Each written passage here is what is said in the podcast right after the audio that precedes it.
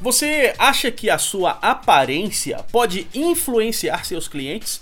Você acredita que estar bem vestido pode afetar diretamente a satisfação dos seus consumidores? Pode acreditar que sim.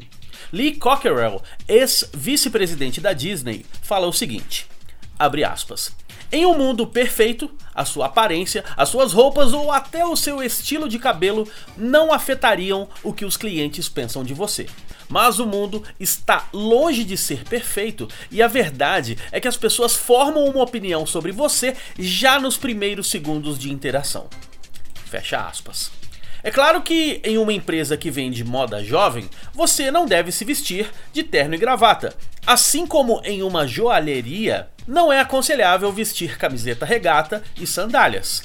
Se você quer ser visto de maneira profissional, sua aparência e sua atitude devem ser congruentes. Pois veja bem, não é só roupa e cuidados com a higiene pessoal. A maneira como você fala, a maneira como você se comporta também dizem muito sobre a sua empresa. Pelo menos na cabeça dos clientes, é assim que as coisas funcionam.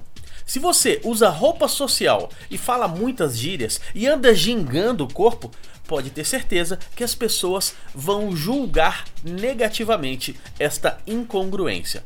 Portanto, cuide da sua aparência, cuide de suas roupas, mas lembre-se que boa aparência não é sinônimo de roupas de marca. E lembre-se também daquela frase de um autor anônimo.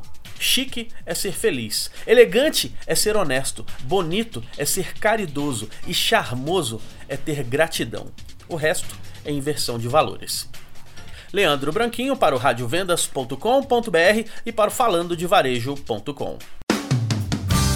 Rádio Vendas.